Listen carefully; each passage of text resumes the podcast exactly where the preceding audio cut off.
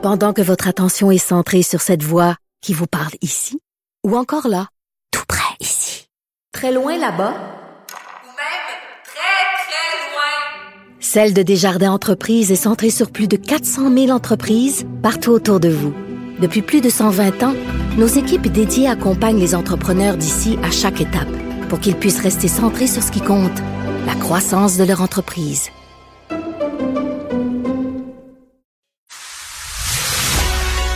Il manie l'idée, la réflexion, la persuasion, le silence. Mario Dumont. Informé, cultivé, rigoureux. Il n'est jamais à court d'arguments. Mario Dumont. Pour savoir et comprendre. Bonjour tout le monde, bienvenue à Cube Radio. Bonne fin euh, d'après-midi. Et la palme de ce début de semaine pour nous faire rire, bon, peut-être rire et réfléchir à la fois, appartient à Mathieu Bock-Côté, qui commentant dans sa chronique euh, le, changement de nom de Jérôme Couture, qui pour faire carrière aux États-Unis. C'était quand même une décision que je trouvais étonnante, qui va s'appeler dorénavant Jay Kutcher. Eh bien, allez lire ça. Mathieu Bock-Côté, que s'il décide de quitter la France et le Québec, d'aller faire carrière aux États-Unis, va s'appeler Matthew Bockside. c'est euh, délicieux. C'est vraiment euh, ça, c'est, mon moment humoristique du jour. Et ça parle quand même de quelque chose euh, des gens qui espèce de petit complexe québécois. C'est encore un peu triste en 2023. On va rejoindre l'équipe de 100% Nouvelles. 15h30, c'est le moment d'aller retrouver notre collègue Mario Dumont. Bon après-midi, Mario. Bonjour. Cette lettre de François Legault adressée directement à Justin Trudeau concernant le chemin Roxham. On va écouter ensemble ce qu'avait à dire le ministre responsable des Relations canadiennes, Jean-François Roberge, un petit peu plus tôt. Même si on, a des millions et des milliards, là, on peut pas créer de toutes pièces comme ça des appartements, puis inventer des infirmières, puis inventer des enseignants, des enseignantes. C'est pour ça là, que je dis qu'il faut, il faut nous permettre de, de, de, donner tout ce qu'on a à donner d'un point de vue humanitaire aux gens qui sont déjà arrivés au Québec et arrêter l'afflux de nouveaux arrivants alors, depuis les dernières semaines, on a entendu M. Roberge, on a entendu la ministre de l'Immigration, Christine Fréchette, on avait entendu aussi François Legault en parler. Euh, le premier ministre, il va avec une lettre directement adressée à M. Trudeau. Mais est-ce que François Legault a encore un rapport de force, selon toi, à l'endroit de, de M. Trudeau? Et Julie, ma réponse va être triste. La réponse, c'est oui. Mais tu sais pourquoi? Oui.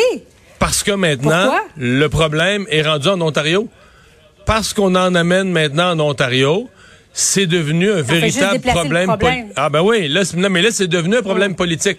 Les grands médias du Canada anglais, qui ont toujours présenté le chemin Roxham comme, ben, on est habitués, là, ça c'est le chialage des Québécois qui sont un peu racistes, puis là c'est ça, puis ils n'aiment pas ben ça recevoir des migrants. Oups! Tout à coup, là, quand euh, des milliers se retrouvent euh, en Ontario par la force des choses, parce qu'au Québec, même les organismes d'accueil, tout le monde dit on peut plus, là, on n'est plus capable, ça déborde. Euh, là, hop, il y en a quelques milliers en Ontario, tout à coup, hey là, Trudeau, faut que tu t'occupes de ça, puis c'est un vrai problème, puis la frontière. Ben, et à cause de ça, oui, à cause, parce que le problème est devenu un problème qui touche l'Ontario aussi, oui, ça donne un rapport de force à, François Legault. Euh, c'est ma oui, parce que l'Ontario n'est pas très ouverte non plus à les accueillir. Ben, tout le monde est, ouvert à accueillir euh, les réfugiés. Là. Euh, quand il y avait la, guerre en Syrie, les gens étaient dans des camps, on voyait une nouvelle des gens qui étaient dans des camps, les enfants pouvaient pas aller à l'école. C'est sûr qu'on se disait, ben, on peut prendre notre part. Nous, on peut, si tous les pays s'en prennent, se partagent un peu l'accueil de ces gens-là, on va prendre notre part. On va leur trouver une place dans les écoles. Mm-hmm. C'est ça le principe d'accueillir des réfugiés.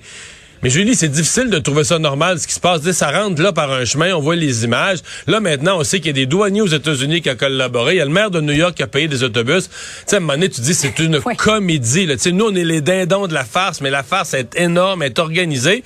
Et tous les tous ces migrants-là rentrent au Québec.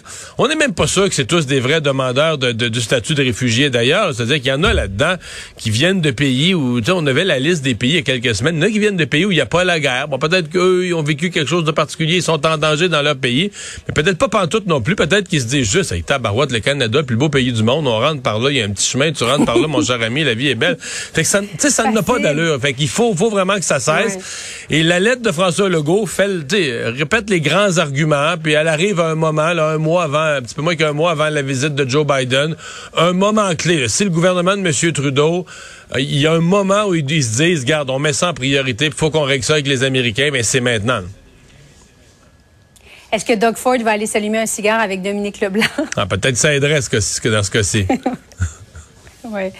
Bon, ingérence de la Chine, Mario, dans le Globe and Mail encore aujourd'hui, bon, parce qu'il y avait un dossier vendredi.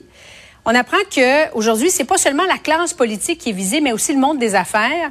Euh, J'ai parlé tout à l'heure au député de Mégantic-Lérable du Parti conservateur, Luc Bertol. On va l'écouter ensemble. À partir du moment où il y a un seul comté, où il y a eu une différence, où on a laissé un autre pays s'ingérer dans nos élections, il y a lieu qu'on enquête. Et j'ai été un peu euh, abasourdi par la réaction de M. Trudeau la semaine dernière, qui s'inquiétait des fuites du Service canadien de renseignement de la sécurité plutôt que du jeu d'influence du régime communiste chinois dans nos élections. Est-ce qu'il a raison, dans le fond, M. Berthold? Est-ce que M. Trudeau devrait pas plutôt mettre de l'avant, comme on l'a vu dans d'autres pays, en Australie, un registre des agents euh, étrangers? Ben, il n'aura pas le choix de faire quelque chose de ça ou d'autre chose, mais je pense que M. Trudeau a eu une hmm. première réaction. Remarque, Julie, M. Trudeau avait pas complètement tort de dire que c'est pas normal que nos dossiers de services de renseignement se retrouvent à la une du Globe and Mail. Mais de l'autre côté, on se dit, OK, si des gens qui travaillent dans les services secrets de ce genre-là coulent les informations, en dit long sur comment ils sont découragés, à quel point ils sont outrés de ce qui se passe ou de ce qui se passe pas en fait de des gens qui se disent regarde là, on a une puissance étrangère qui joue dans nos élections. On a fait une présentation aux membres du gouvernement il y a plusieurs mois puis il se passe rien rien rien. Et tu sais trouve-moi une autre raison pourquoi quelqu'un aurait coulé ça au Globe and Mail là puis c'est pas ouais c'est parce qu'on est inquiet. Ben, c'est parce qu'on considère qu'il se passe rien. Donc il y a une pression mhm. énorme sur M. Trudeau qui va devoir qui va devoir poser des gestes. Moi j'en ai j'ai pas de doute. Probablement qu'à ce point-ci il est pas prêt sa stratégie n'est pas toute développée puis il gagne du temps. Mais je vois pas comment. Ça finira jamais, là. Cette histoire-là, maintenant qu'on sait qu'une puissance étrangère a joué directement dans, dans nos élections, ce matin, c'est intéressant aussi, tu fais bien d'en parler, parce que là, des gens d'affaires, donc des politiciens, oui, des gens d'affaires, des universitaires aussi, le régime communiste chinois qui veut se faire dire par ses, ses yeux et ses oreilles en territoire canadien, quand est-ce que ces gens-là voyagent pour bien les accueillir? Et là, dans l'accueil, il y a toutes sortes d'hypothèses de, piratage informatique, euh, mm-hmm. de les acheter carrément, de corruption financière, mais aussi de, corruption ou d'appâtage sexuel. Là. Euh, que peut-être que dans ton voyage, euh, il y a une jolie jeune femme qui va se repasser. Si t'es un gars, une jolie jeune femme va se retrouver sur ton passage. Là. Fait que tu sais, c'est James Bond un peu, mais c'est quand même nos services secrets constatent ça. Là, ça fait, je sais que ça fait scène de film, mais nos services secrets disent on est rendu là présentement et est-ce qu'il faut prendre des moyens pour se protéger, poser la question, c'est y répondre. Et là où le député Berthold a tout à fait raison, à partir du moment où tu sais mm-hmm. que dans un, deux, trois, quatre comtés, le résultat de l'élection a été influencé par une puissance étrangère qui avait un but précis, de faire perdre un parti, de faire gagner l'autre, mais minoritaire, parce que le gouvernement minoritaire, c'est plus faible. Tu te dis, attends un peu, là. Il y a des puissances étrangères qui se font une idée de ce que devrait être le gouvernement du Canada et qui déploient des moyens financiers, politiques, etc. pour y arriver. C'est, pas rassurant, Oui, d'ailleurs, ils se réunissent euh, demain. le comité de la procédure des affaires de la Chambre des communes euh, se réunit demain d'urgence à propos de, cette ingérence. Euh, Mario, visite de Joe Biden à Kiev, euh, ça a été une surprise. Il y a à peu près juste Moscou qui le savait. Évidemment, Washington les avait avertis pour, euh, pour pas qu'il y ait d'attaques et de, et de bavures, avec les conséquences qu'on connaît.